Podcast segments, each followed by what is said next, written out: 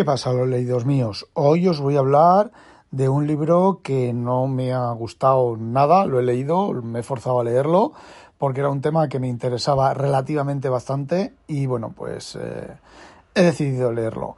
Es un libro que yo sepa solo está en inglés, no creo que se traduzca porque el libro ya he dicho que no es para tirar cohetes, se llama Everything and Less, de un tal Mark McGurl. Eh, traducido al castellano sería todo y menos. Y en teoría trata sobre la revolución que ha supuesto la plataforma de autopublicación de libros de Amazon. A ver, me refiero que teóricamente el libro habla de eso, está claro que la plataforma de publicación, el KDP de, Amazon, ha sido toda una revolución y una patada en los bajos de muchas editoriales, porque muchísimos libros buenísimos han nacido de ahí y luego se han publicado en papel. Y podíamos tener casi, casi el ejemplo de Juan Gómez Jurado.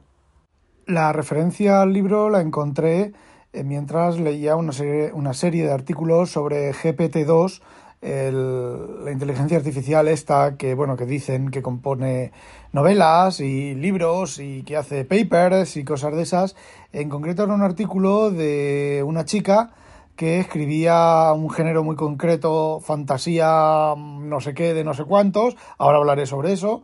Y bueno estaba fuera de tiempo y necesitaba pues terminar el libro pero estaba fuera fuera de ella, ella, ella tiene cada ocho semanas, creo que es, tiene que publicar un libro porque si no los fans se le enfadan y dejan de leer. Entonces ella cada ocho semanas o cada diez semanas, no recuerdo, publica un libro. Y este último, o este en el que ella escribe sobre el, el libro, en el artículo que he leído, pues estaba bastante retrasada en tiempo. Entonces alguien le recomendó una, un sitio web que en base a esta inteligencia artificial te ayuda a escribir el libro.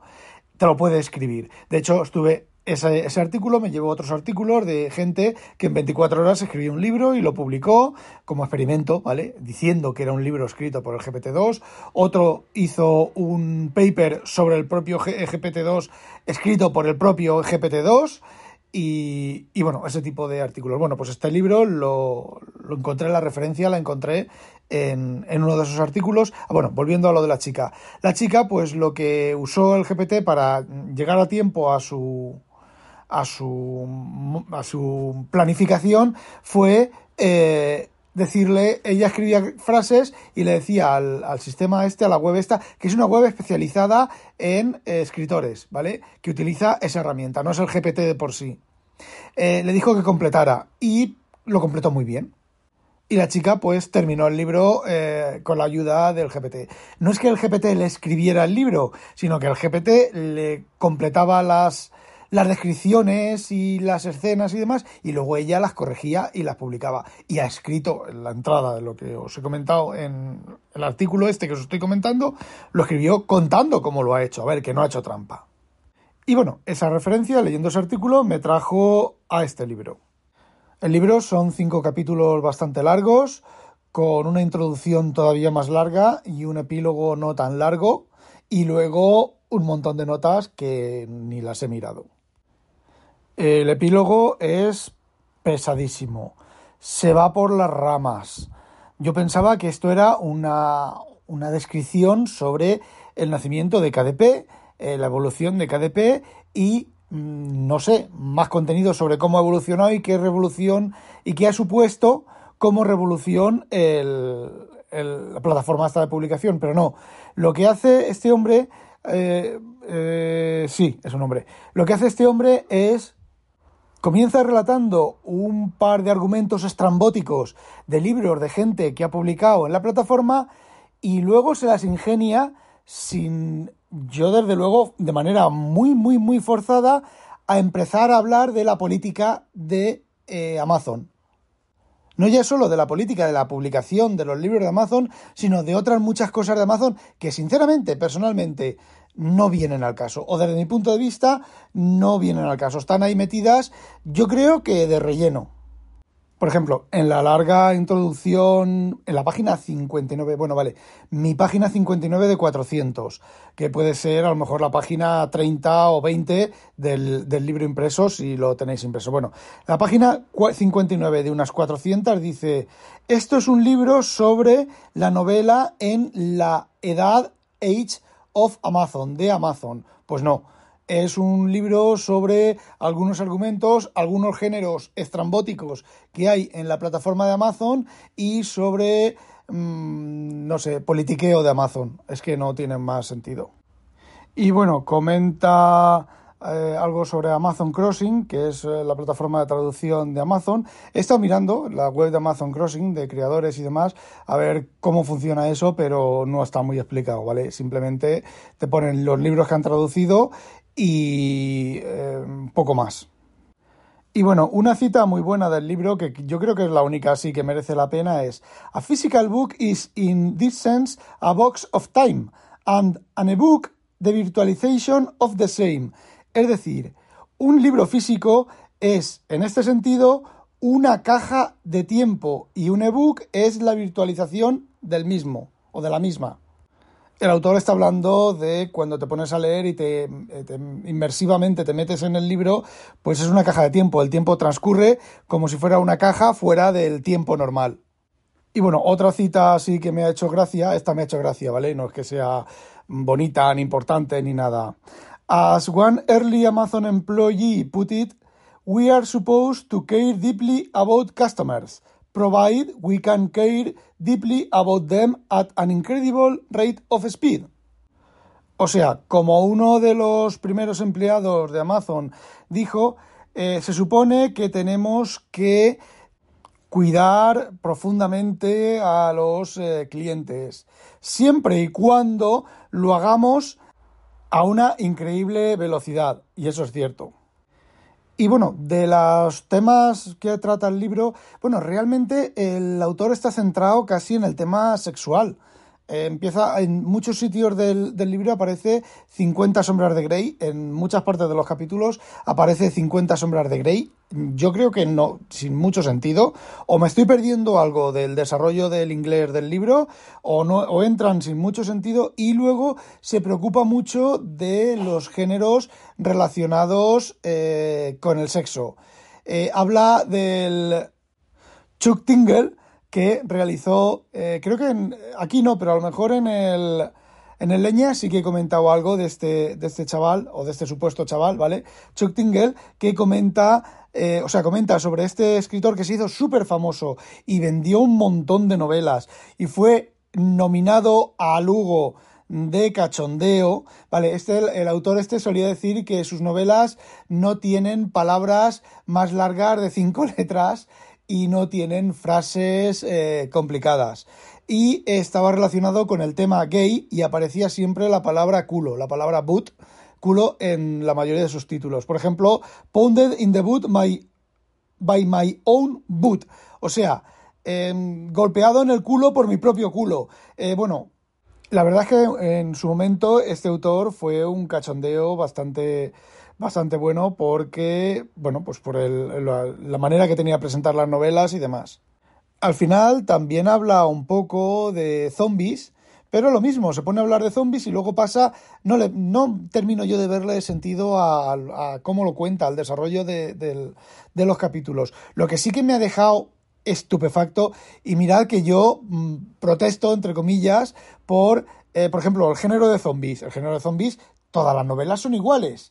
Eh, un hombre, un grupo de personas, un hombre, una mujer, una familia, eh, quien sea, de repente empieza a, empiezan a pasar cosas raras a su alrededor, eh, el lector en 10 en diez páginas, en 5 páginas se da cuenta que son zombies. No, no, pues los personajes pasan páginas y páginas hasta que se dan cuenta de que el mundo entero se ha vuelto zombie.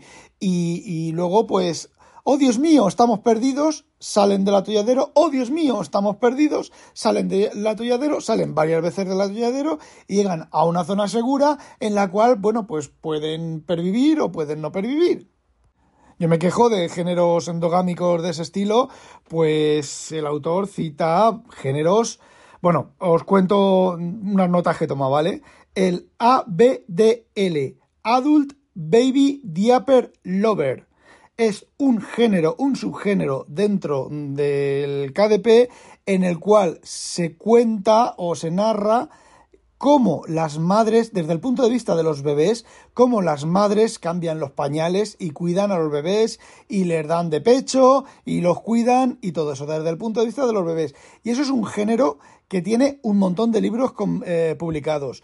No solo eso, sino que hay algo que se llama MMF Manage Romance, eh, Bisexual and Gay Threesome MMF Military and Cowboy Romance, Double Twin Step Brother MMFMM Menage Romance.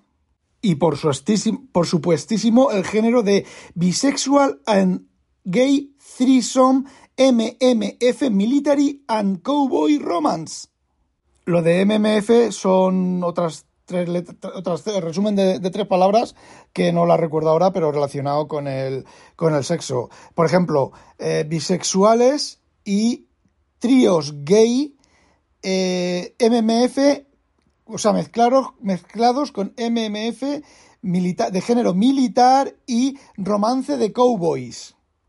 Ojo, y no solo son géneros de gente que vive de escribir en eso, sino son géneros que incluso se pelean, los escritores se pelean entre sí y discuten entre sí, se llevan a juicios entre sí, porque normalmente para hacer eh, que los, lectores se acostumbren, utilizan en sus novelas, por ejemplo, con el tingle este, lo del boot, lo del culo, ¿vale? Pues utilizan una palabra clave como coqui. Parece ser que la palabra coqui ha habido varios, varias denuncias y varios juicios de un escritor que coqui no sé qué, coqui no sé cuánto, coqui no sé cuánto, una serie de libros de estos géneros dentro de los géneros, dentro de los géneros, dentro de los géneros, dentro de los géneros, así recursivo infinito, pues eh, querer patentar que sus libros, que nadie pueda escribir libros con esa palabra en el título, eh, y ha habido juicios para determinar eh, si se puede o no se puede. También otra chica, no recuerdo ahora con otra palabra, o una palabra muy común, no, me, no recuerdo cuál es. Pues fijaos si estos géneros de géneros de géneros dan dinero, dan dinero hasta para celebrar juicios en Estados Unidos que no son precisamente baratos. Sinceramente, el libro me ha dejado estupefacto por eso, únicamente por eso. Porque mira que yo me quejaba de los géneros de romances de vampiros adolescentes, guerras entre hombres lobo y, vampiros, eh, novela romántica entre hombres lobos y vampiros y cosas de esas, pues tela marinera. Debe ser que me estoy haciendo viejo. Bueno, esto debe de ser un poco como en los años 30, 40, 50, el pulp, que habían docenas y docenas y docenas de revistas publicando miles y miles de relatos al año, pues ahora es la misma la misma situación, lo que pasa que la tecnología ha cambiado, se hace online, se hace todo online, se, se publican ebooks, desde luego toda esta cantidad de, de, libros no se podrían publicar en papel, pero en la época de los pulp sí que habían revistas, había revistas de, de aviación, había revistas de barcos, había revistas de romántica de no sé qué, había revistas de romántica de lo de más allá. Entonces yo el paralelismo es más que evidente. Ha habido una época más o menos de sequía a nivel de Estados Unidos. Aquí en España, como la cosa ha ido un poco más despacio, hemos tenido las novelas de Aduro después del tema pulp en, Estados Unidos, pero en Estados, en Estados Unidos ha habido, se ve que una especie como de sequía, digamos, entre comillas, entre eh, el momento en que acaban los pulp y empieza Amazon, la autopublicación de Amazon y demás. De hecho, evidentemente, cualquiera puede publicar, cualquiera puede publicar su lo que haya escrito, su porquería. Yo me he bajado, últimamente ya no, porque ya paso de bajarme libros de esos, pero yo antes me he bajado libros de la, parte de demo del libro, me la he bajado con falta de ortografía, súper mal escrita, con, con bueno, Mm, pena, da pena. Entonces, bueno, pues cualquiera se puede publicar eso y oye, mm, parece ser que esos géneros pues tienen, eh, tienen bastante enganche, pues oye, perfecto, que vivan y que escriban y que lean. Como dice mi madre, siempre hay un roto para un descosío. Ahora sí, no olvidéis sospechosos habitualizares, no olvidéis sospechosos habitualizaros. Adiós.